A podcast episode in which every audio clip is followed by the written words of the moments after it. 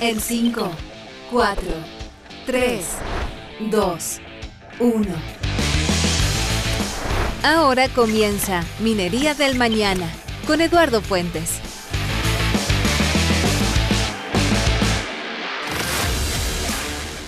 ¿Qué tal? ¿Cómo están todos? Bienvenidos. Comenzamos una nueva edición de Minería del Mañana a través de txsplus.com, la única radio de ciencia, innovación y tecnología donde hablamos de estos temas todos los días y donde todos nuestros programas quedan luego a su disposición a través de nuestras plataformas, de nuestras redes sociales.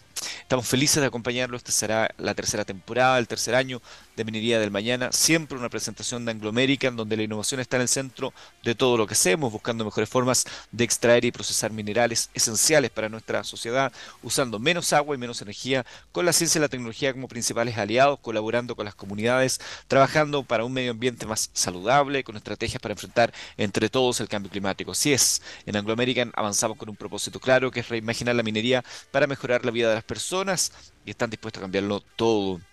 Estamos nosotros felices también de acompañarlos. La industria minera continúa en su avance hacia un proceso transformador, un avance significativo que ha venido ocurriendo hace largos años, donde los procesos digitales se están tomando, donde la seguridad está más presente que nunca, donde los desafíos medioambientales están presentes en la conversación y las compañías mineras están haciendo ingerentes esfuerzos, dedicando grandes sumas de dinero para poder avanzar en estas materias, para tener una conversación acorde a los tiempos.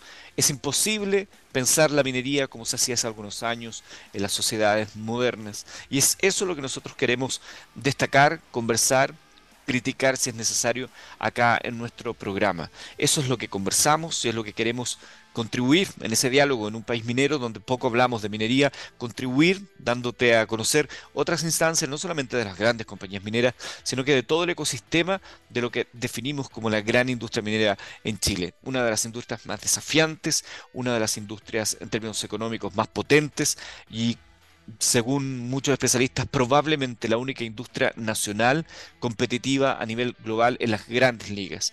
De eso hablamos acá en nuestro programa. Como siempre, tenemos música y al regreso tendremos a nuestro primer invitado, eh, en esta nueva temporada vamos a tener un invitado por capítulo en una conversación más intensa. Estará con nosotros David Alaruf, ingeniero civil de minas de profesión, con especialización en optimización de procesos, gestión del talento, marketing y ventas, profesor de la Universidad de Chile. Vamos a hablar de los avances en materia tecnológica en cuanto a minería se refiere, en términos de ciberseguridad.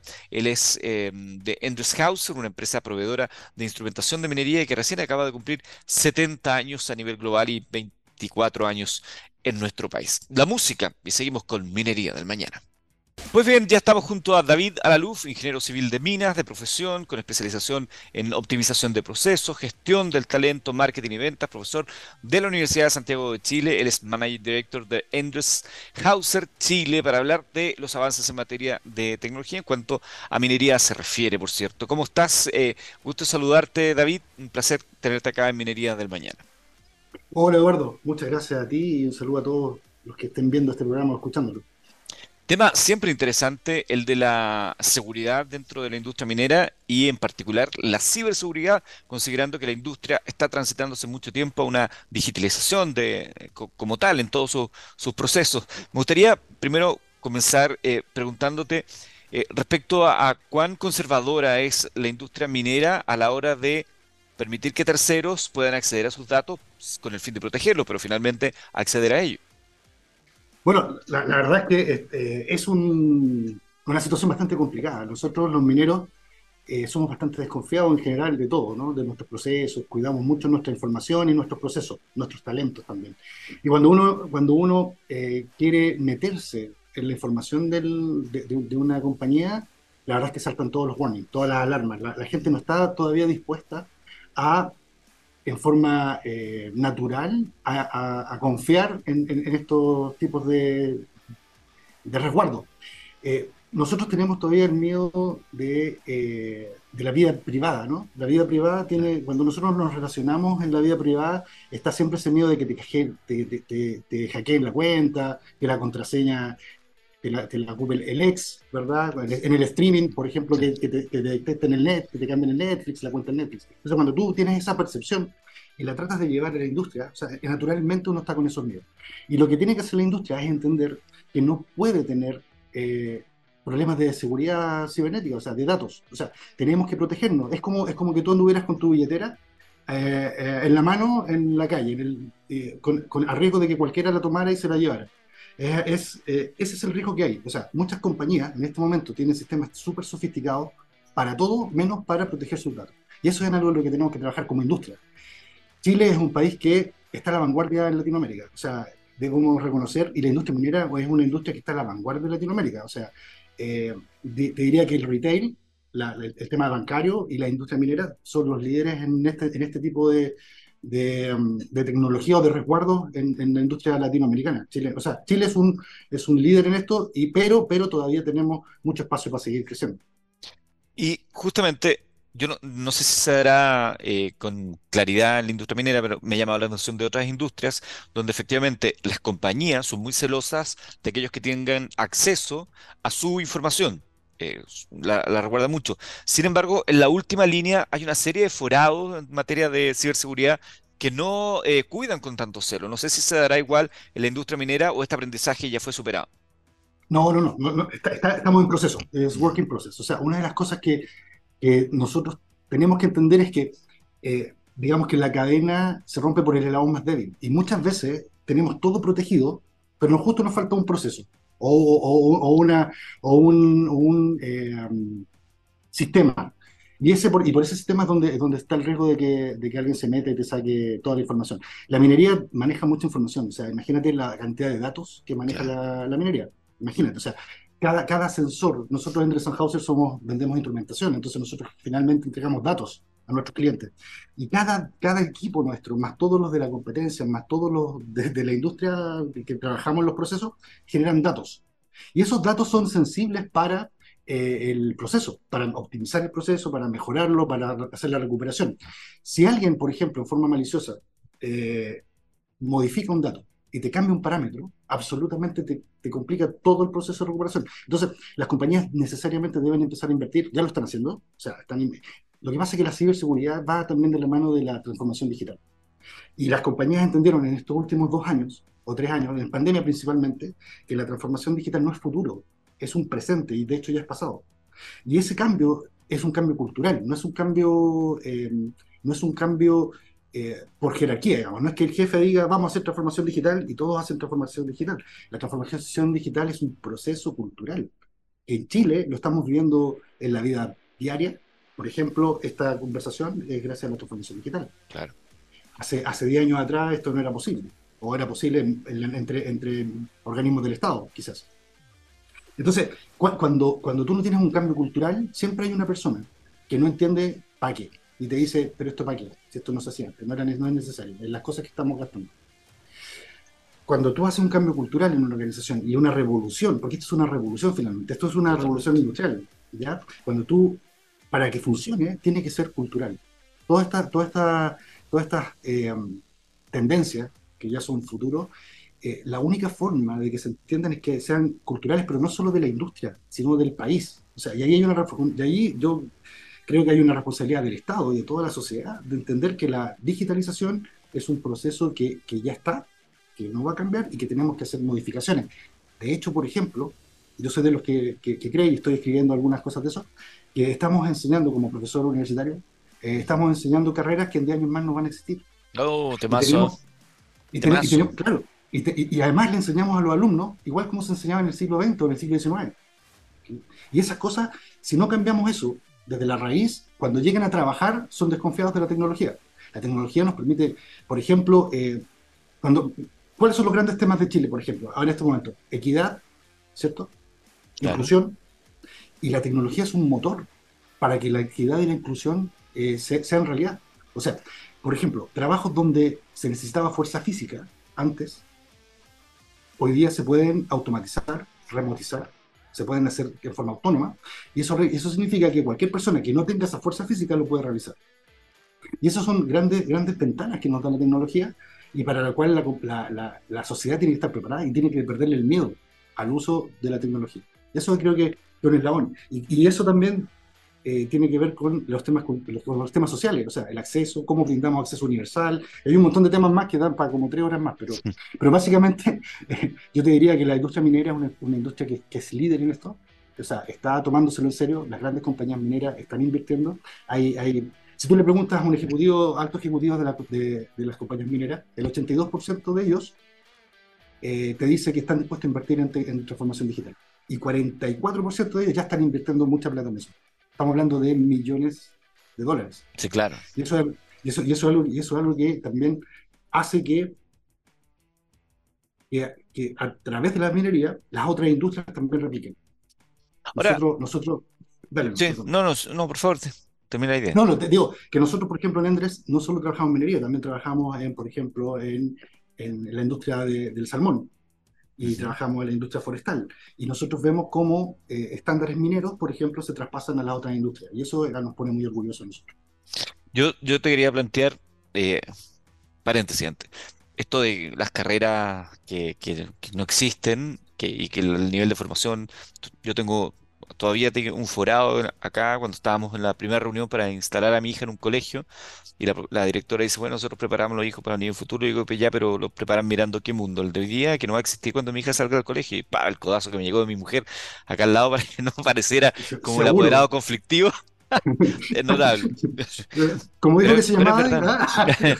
claro, cambiándole el nombre. Pero es verdad, es verdad, el mundo, las carreras, cuántas carreras que hoy no existen serán las que van a tomar, los desafíos que van a tomar las próximas generaciones, qué tan, qué tanta capacidad tenemos como sistema, como país, como sociedad, de mirar ese mundo más adelante y no pensar con los ojos de hoy, lo que considerando además la rapidez con la cual se van sucediendo los cambios. Y, y ah, para allá quería apuntar, porque hay un tema muy relevante como impulsor ¿no? de seguridad cibernética o de desafío, que es el marco legal, los requisitos legales. ¿Cómo ves tú esa, esa conversación entre el mundo legal y los avances que hay en ciberseguridad? Mira, ¿cuál es el, cuál es el tema? El otro, el otro día eh, estoy reinteresado en, en, en, inteligencia artificial, por ejemplo, en ver cómo la inteligencia artificial me puede ayudar a, a mejorar los procesos de Andresanhausen y en general de, de, de, todo. Y conversaba con un, con un amigo, eh, Juan Carlos Calfucura, un experto en esto, y me dice, le dijo, quiero estudiar algo, quiero estudiar algo de, pero no para desarrollar eh, inteligencia artificial, sino para utilizarla, para tener usuario. Me dice, no, no va a encontrar nada. La academia está muy rezagada respecto de lo que está pasando en la realidad.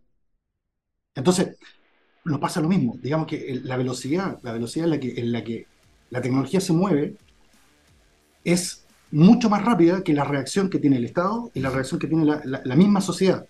O sea, por ejemplo, eh, si tú agarras eh, eh, inteligencia artificial, tú puedes tener hasta una conversación con, con, alguien que no existe, muy interesante.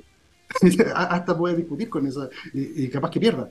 Nosotros, por ejemplo, podemos, podemos hacer, programar post de LinkedIn o, de, o de, o de um, Instagram, podemos hacer artículos completos. En las universidades, por ejemplo, todos los trabajos que son escritos en el computador eh, deberían estar obsoletos, porque ya la inteligencia artificial lo puede hacer.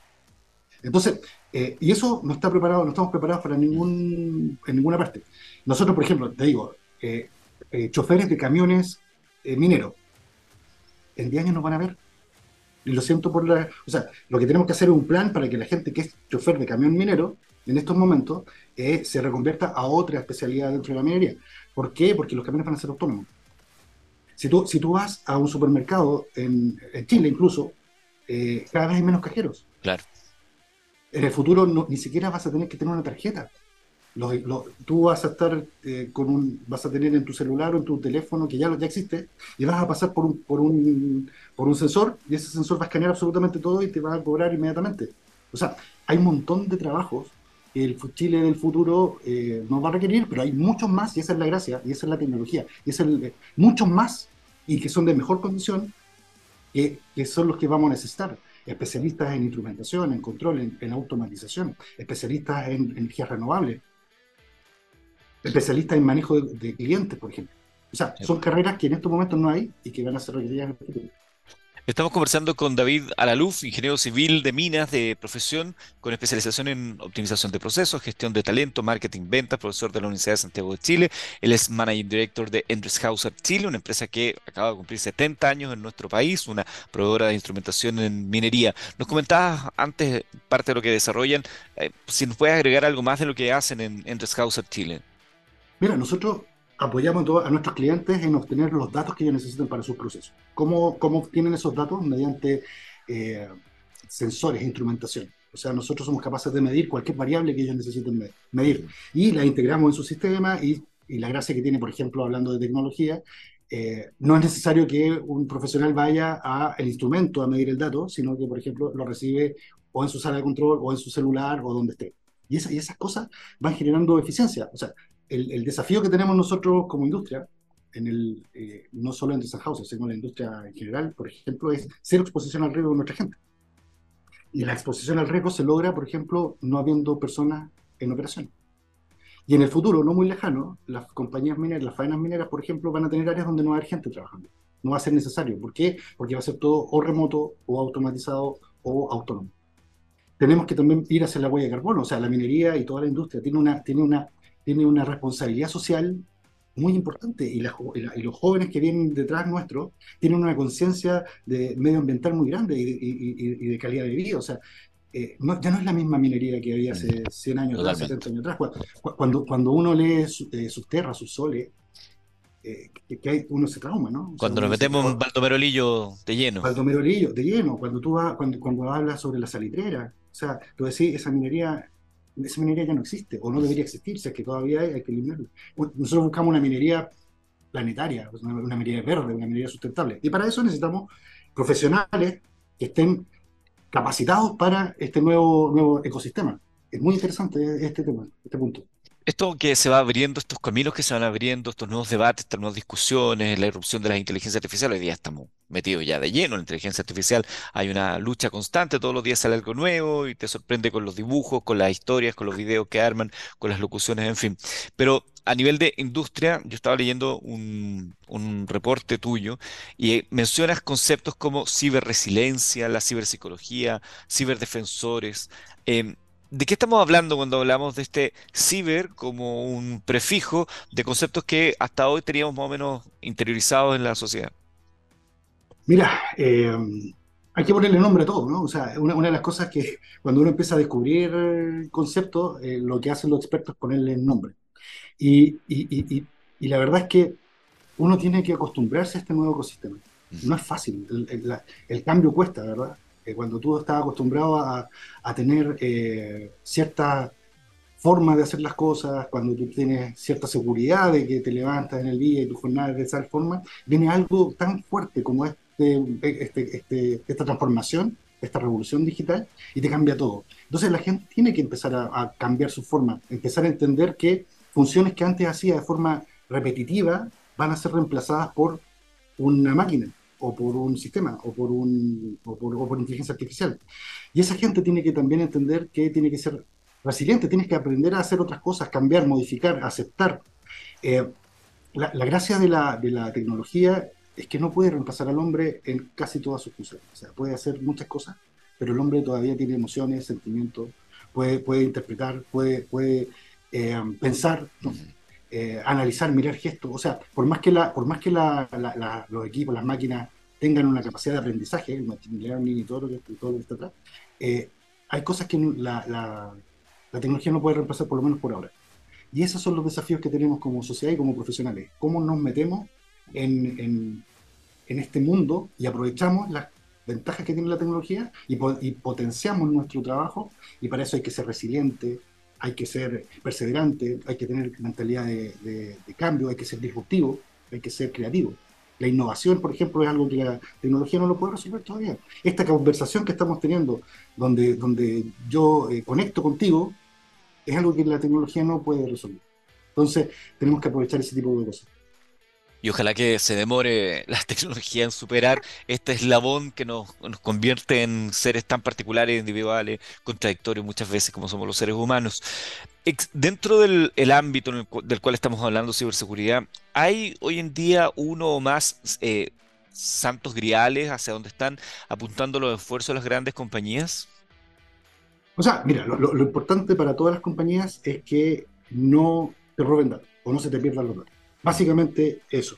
Y, hay algunas normas que las compañías deberían certificar. Endres está certificado en estas normas, que son la ISO, la 27001, por ejemplo, que hace que, te garantiza o que el tratamiento de los datos es seguro.Nosotros tenemos sistemas eh, de banco suizo, por decirlo de alguna forma, si lo quieres decir de empresa suiza, banco suizo, claro. match, eh, de, en términos de que eh, aseguramos o que o podemos asegurar que los datos están, son inviolables.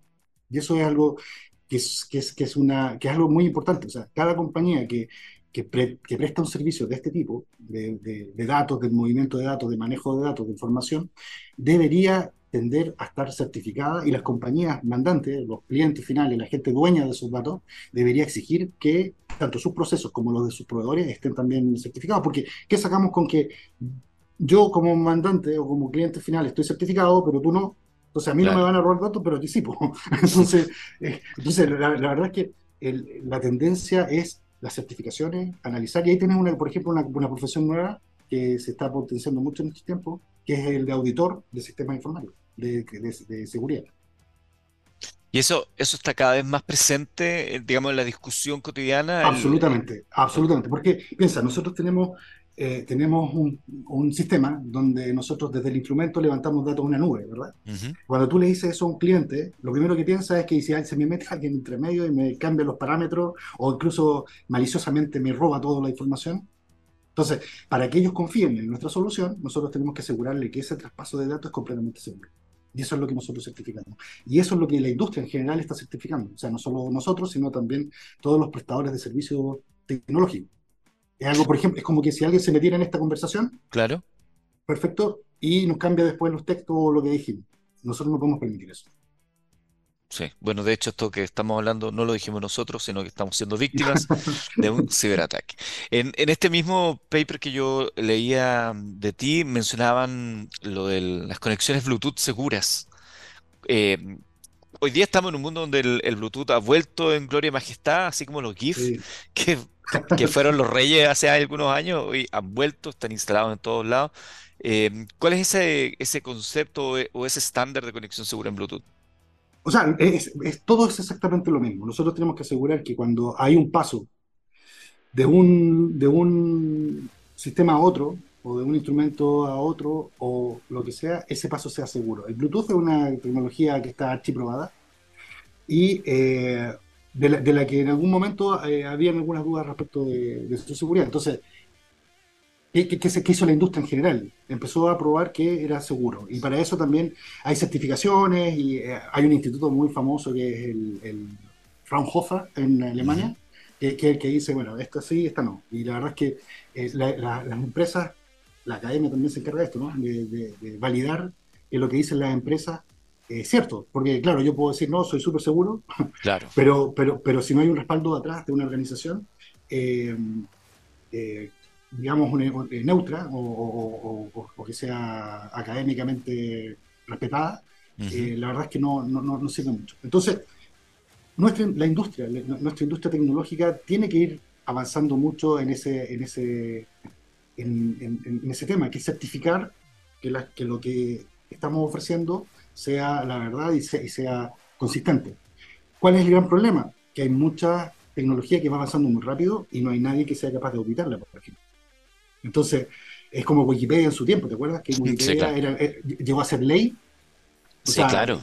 Lo, dejamos Wikipedia. y después te diste cuenta que había un montón de errores, que había gente que editaba. Entonces, ahora no, ahora, ahora también tiene un auditor de Wikipedia. Tú ya no podés llegar y citar Wikipedia así nomás. ¿Por qué? Porque, porque ya no es tan válido. O sea, tiene que tener una, una, una revisión.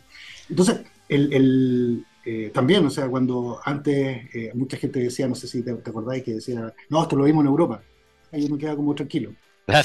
O, o, el estudio de Universidad Americana dice que, ¿te acuerdas que? Sí, claro. Entonces ahora, y ahora uno es más desconfiado, uno va a la fuente, a dónde, en qué año, qué profesor, quién es esta persona. Exactamente. Con, la, pandemia aprendimos eso. O sea, con la pandemia aprendimos a verificar fuentes, porque nos faltaban los expertos que cuestionaban todo. Bueno, yo que soy de apellido Fuentes me han verificado a cada rato. Muchas veces. Quiero agradecer a David Alaluf, ingeniero civil de minas de profesión con especialización en optimización de procesos, gestión del talento, marketing, ventas, profesor de la Universidad de Santiago de Chile, managing director de Hauser Chile, empresa con más de 70 años acá, cumplí 70 años en Chile, que nos ha acompañado el día de hoy. Interesante conversación y son de esas conversaciones que sin duda deberíamos repetir porque hay tanto paño que cortar al respecto. Muchas gracias por acompañarnos. No, Eduardo, muchas gracias a ti, la verdad, eh, se me hizo cortito el tiempo, eh, así que quedo a tu disposición. y efectivamente, Andrés, 70 años en el mundo, 23 años en Chile, somos la empresa número uno de instrumentación en, en este país, así que eso me pone muy orgulloso. Muchísimas gracias por acompañarnos. Nos vamos a despedir musicalmente en esta edición de Minería del Mañana. Será hasta la próxima. Que descansen y sigan en la compañía de txsplus.com, la única radio donde hablamos de ciencia, innovación y tecnología todo el día. Gracias.